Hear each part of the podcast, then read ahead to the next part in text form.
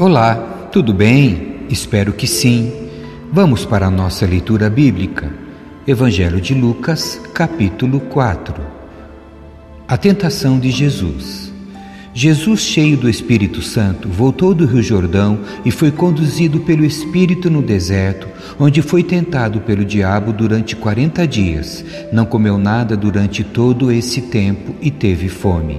Então o diabo lhe disse: se você é o filho de Deus, ordene que esta pedra se transforme em pão. Jesus, porém, respondeu: As Escrituras dizem: Uma pessoa não vive só de pão. Então o diabo o levou a um lugar alto e, num momento, lhe mostrou todos os reinos do mundo. Eu lhe darei a glória destes reinos e autoridade sobre eles, pois são meus e posso dá-los a quem eu quiser, disse o diabo. Eu lhe darei tudo se me adorar. Jesus respondeu: As Escrituras dizem: Adore o Senhor seu Deus e sirva somente a Ele. Então o diabo o levou a Jerusalém até o ponto mais alto do templo e disse: Se você é o filho de Deus, salte daqui pois as Escrituras dizem: Ele ordenará a seus anjos que o protejam. Eles o sustentarão com as suas mãos, para que não machuque o pé em alguma pedra. Jesus respondeu: As Escrituras dizem: Não ponha à prova o Senhor seu Deus. Quando o diabo terminou de tentar Jesus, deixou até que surgisse outra oportunidade. A volta a Galiléia. Então Jesus, cheio do poder do Espírito, voltou para a Galiléia. Relatos a seu respeito se espalharam rapidamente por toda a região. Ele ensinava nas sinagogas e todos o elogiavam. Jesus é rejeitado em Nazaré. Quando Jesus chegou a Nazaré, cidade de sua infância, foi à sinagoga no sábado, como de costume, e se levantou para ler as Escrituras. Entregaram-lhe o livro do profeta Isaías, e ele o abriu e encontrou o lugar onde estava escrito: o Espírito do Senhor está sobre mim, pois ele me ungiu para trazer as boas novas aos pobres. Ele me enviou para anunciar que os cativos serão soltos, os cegos verão, os oprimidos serão libertos e que é chegado o tempo do favor do Senhor. Jesus fechou o livro, devolveu ao assistente e sentou-se. Todos na sinagoga o olhavam atentamente. Então ele começou a dizer: Hoje se cumpriram as escrituras que vocês acabaram de ouvir.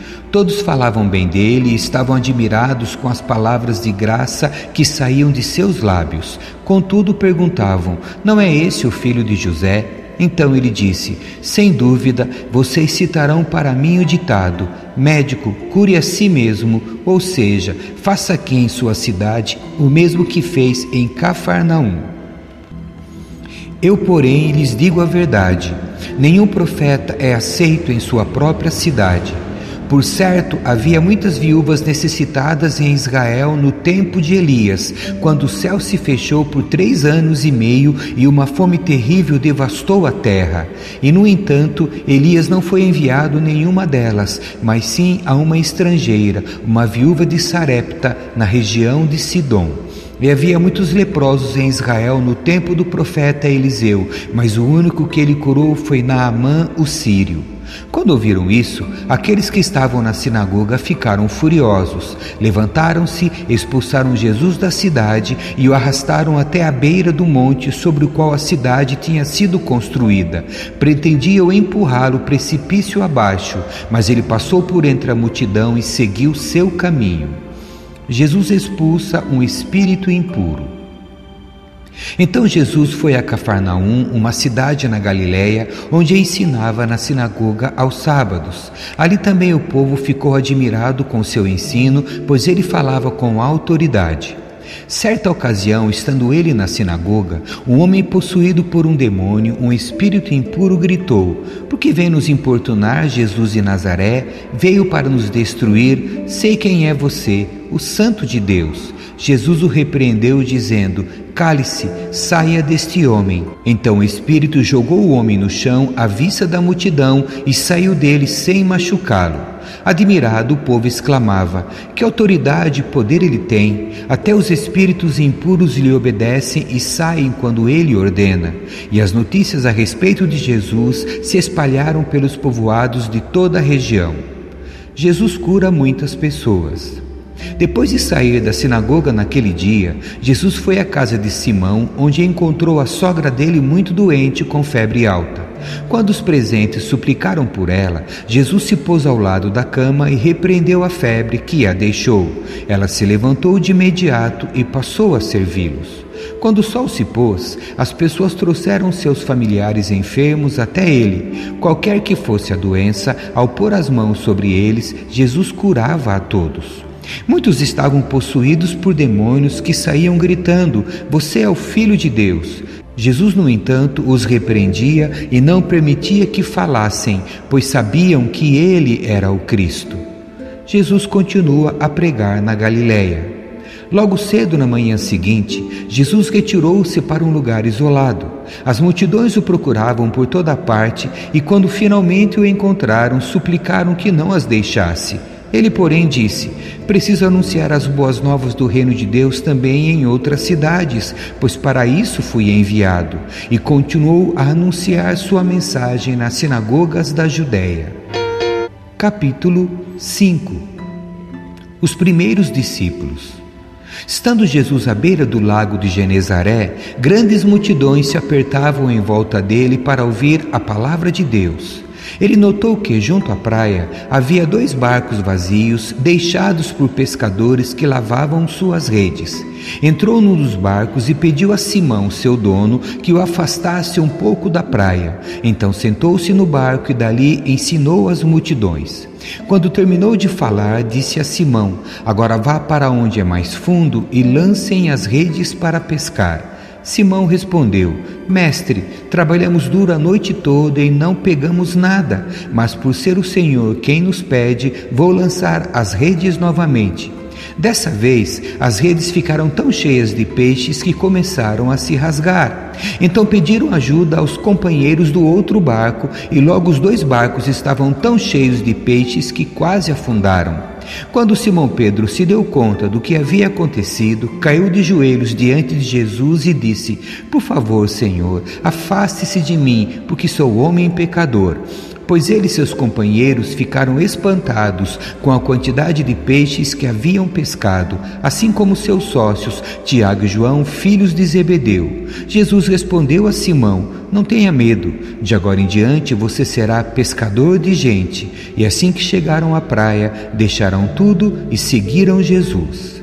Jesus cura um leproso. No povoado, Jesus encontrou um homem coberto de lepra. Quando o homem viu Jesus, prostrou-se com o rosto em terra e suplicou para ser curado, dizendo: Se o Senhor quiser, pode me curar e me deixar limpo. Jesus estendeu a mão e o tocou. Eu quero, respondeu. Seja curado e fique limpo. No mesmo instante, a lepra desapareceu. Então Jesus o instruiu a não contar a ninguém o que havia acontecido. Vá e apresente-se ao sacerdote para que ele o examine, ordenou. Leve a oferta que a lei de Moisés exige pela sua purificação, isso servirá como testemunho. Mas as notícias a seu respeito se espalhavam ainda mais, e grandes multidões vinham para ouvi-lo e para ser curadas de suas enfermidades. Ele, porém, se retirava para lugares isolados a fim de orar. Jesus cura um paralítico. Certo dia, enquanto Jesus ensinava, alguns fariseus e mestres da lei estavam sentados por perto. Eles vinham de todos os povoados da Galiléia, da Judéia e de Jerusalém, e o poder do Senhor para curar estava sobre Jesus. Alguns homens vieram carregando um paralítico numa maca. Tentaram levá-lo para dentro da casa até Jesus, mas não conseguiram por causa da multidão. Então subiram ao topo da casa e removeram uma parte do teto. Em seguida, baixaram o paralítico na maca até o meio da multidão, bem na frente dele. Ao ver a fé que eles tinham, Jesus disse ao paralítico: Homem, seus pecados estão perdoados. Mas os fariseus e mestres da lei pensavam: Quem ele pensa que é? Isso é blasfêmia. Somente Deus pode perdoar pecados. Jesus, sabendo o que pensavam, perguntou: Por que vocês questionam essas coisas em seu coração? O que é mais fácil dizer? Seus pecados estão perdoados? Ou levante-se e ande? Mas eu lhes mostrarei que o Filho do Homem tem autoridade na terra para perdoar pecados. Então disse ao paralítico: Levante-se, pegue sua maca e vá para casa. De imediato, à vista de todos, o homem se levantou, pegou sua maca e foi para casa louvando a Deus. Todos ficaram muito admirados e, cheios de temor, louvaram a Deus, exclamando: Hoje vimos coisas maravilhosas. Jesus chama Levi. Depois disso, Jesus saiu da cidade e viu um cobrador de impostos chamado Levi sentado no local onde se coletavam impostos. Siga-me, disse-lhe Jesus. E Levi se levantou, deixou tudo e o seguiu. Mais tarde, Levi ofereceu um banquete em sua casa em honra a Jesus. Muitos cobradores de impostos e outros convidados comeram com eles, mas os fariseus e mestres da lei se queixaram aos discípulos: Por que vocês comem e bebem com cobradores de impostos e pecadores? Jesus lhes respondeu: As pessoas saudáveis não precisam de médico, mas sim os doentes. Não vim para chamar os justos, mas sim os pecadores, para que se arrependam discussão sobre o jejum. Algumas pessoas disseram a Jesus: Os discípulos de João Batista jejuam e oram com frequência, e os discípulos dos fariseus também. Por que os seus vivem comendo e bebendo? Jesus respondeu: Por acaso os convidados de um casamento jejuam enquanto festejam com o noivo? Um dia, porém, o noivo lhes será tirado e então jejuarão. Jesus também lhes apresentou a seguinte ilustração: Ninguém rasgaria um pedaço de tecido de uma roupa nova para remendar uma roupa velha. Se o fizesse, estragaria a roupa nova e o remendo não se ajustaria à roupa velha. E ninguém colocaria vinho novo em velhos recipientes de couro. Os recipientes velhos se arrebentariam, deixando vazar o vinho, estragando o recipiente.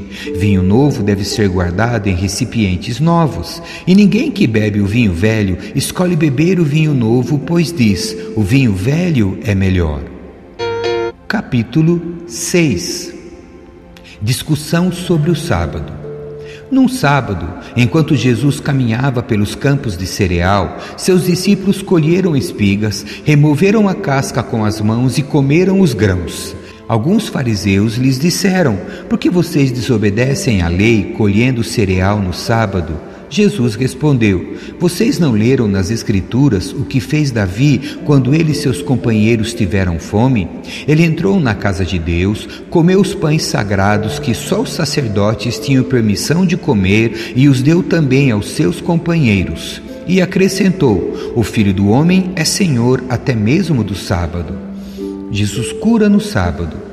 Em outro sábado, enquanto Jesus ensinava na sinagoga, estava ali um homem cuja mão direita era deformada. Os mestres da lei e os fariseus observavam Jesus atentamente. Se ele curasse aquele homem, eles o acusariam, pois era sábado. Jesus, porém, sabia o que planejavam e disse ao homem com a mão deformada: Venha e fique aqui diante de todos. E o homem foi à frente. Então Jesus lhes disse: tenho uma pergunta para vocês. O que a lei permite fazer no sábado, o bem ou o mal? Salvar uma vida ou destruí-la? Depois, olhando para cada um ao redor, disse ao homem: Estende a mão. O homem estendeu a mão e ela foi restaurada. Com isso, os inimigos de Jesus ficaram furiosos e começaram a discutir o que fazer contra ele. Jesus escolhe os doze apóstolos. Certo dia, pouco depois, Jesus subiu a um monte para orar e passou a noite orando a Deus. Quando amanheceu, reuniu seus discípulos e escolheu doze para serem apóstolos. Estes são seus nomes: Simão, a quem ele chamou Pedro, André, irmão de Pedro, Tiago, João, Filipe, Bartolomeu, Mateus, Tomé, Tiago, filho de Alfeu, Simão, apelidado de Zelote, Judas, filho de Tiago, Judas Iscariotes, que se tornou o traidor. Multidões seguem Jesus. Quando Jesus e os discípulos desceram do monte, pararam numa região plana e ampla. Havia ali muitos de seus seguidores e uma grande multidão vinda de todas as partes da Judéia, de Jerusalém e de lugares distantes ao norte, como o litoral de Tiro e Sidom. Tinham vindo para ouvi-lo e para ser curados de suas enfermidades, e os que eram atormentados por espíritos impuros eram curados. Todos procuravam tocar em Jesus, pois dele saía poder e ele curava a todos. bênçãos e condenações. Então Jesus se voltou para seus discípulos e disse: Felizes são vocês, pobres, pois o reino de Deus lhes pertence. Felizes são vocês que agora estão famintos, pois serão saciados. Felizes são vocês que agora choram, pois no devido tempo rirão. Felizes são vocês quando os odiarem e os excluírem, quando zombarem de vocês e os caluniarem como se fossem maus, porque seguem o Filho do Homem. Quando isso acontecer, alegrem-se e exultem, porque uma grande recompensa os espera no céu. E lembrem-se de que os antepassados deles trataram os profetas da mesma forma. Que aflição espera vocês ricos, pois já receberam sua consolação. Que aflição espera vocês que agora têm fartura, pois um terrível tempo de fome os espera. Que aflição espera vocês que agora riem, pois em breve seu riso se transformará em lamento e tristeza. Que aflição espera vocês que são elogiados por todos, pois os antepassados deles também elogiaram falsos profetas. Amor pelos inimigos. Mas a vocês que me ouvem eu digo: amem os seus inimigos, façam bem a quem os odeia, abençoem quem os amaldiçoa, orem por quem os maltratam. Se alguém lhes der um tapa numa face, ofereça também a outra. Se alguém exige de você a roupa do corpo, deixe que leve também a capa. Dê a quem pedir, e quando tomarem suas coisas, não tente recuperá-las. Façam aos outros o que vocês desejam que eles lhes façam. Se vocês amam apenas aqueles que os amam, que mérito tem? Até os pecadores amam quem os ama. E se fazem o bem apenas aos que fazem o bem a vocês, que mérito tem? Até os pecadores agem desse modo. E se emprestam dinheiro apenas aos que podem devolver, que mérito tem? Até os pecadores emprestam a outros pecadores na expectativa de receber tudo de volta. Portanto, amem os seus inimigos, façam-lhes o bem e emprestem a eles sem esperar nada de volta.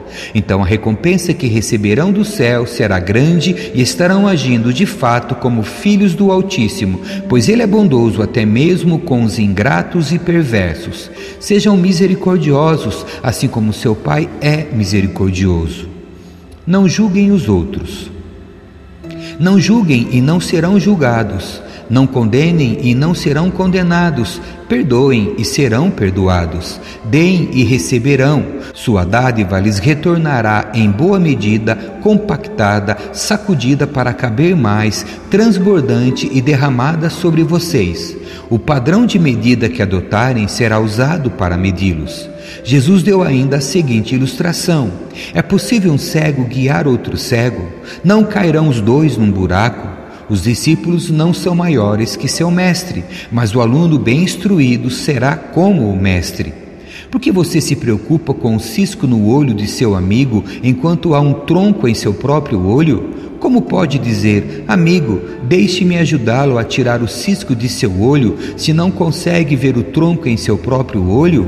Hipócrita, primeiro livre-se do tronco em seu olho, então você verá o suficiente para tirar o circo do olho de seu amigo. A árvore e seus frutos. Uma árvore boa não produz frutos ruins, e uma árvore ruim não produz frutos bons. Uma árvore é identificada por seus frutos. Ninguém colhe figo de espinheiros, nem uvas de arbustos espinhosos. A pessoa boa tira coisas boas do tesouro de um coração bom, e a pessoa má tira coisas más do tesouro de um coração mau, pois a boca fala do que o coração está cheio. Construir sobre um alicerce firme. Porque vocês me chamam Senhor, Senhor, se não fazem o que eu digo? Eu lhes mostrarei como é aquele que vem a mim, ouve as minhas palavras e as pratica. Ele é como a pessoa que está construindo uma casa e que cava fundo e coloca os alicerces em rocha firme. Quando a água das enchentes sobe e bate contra essa casa, ela permanece firme, pois foi bem construída.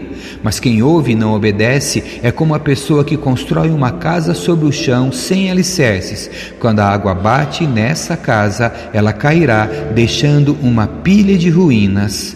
Amém. Que Deus abençoe a sua leitura. Tchau.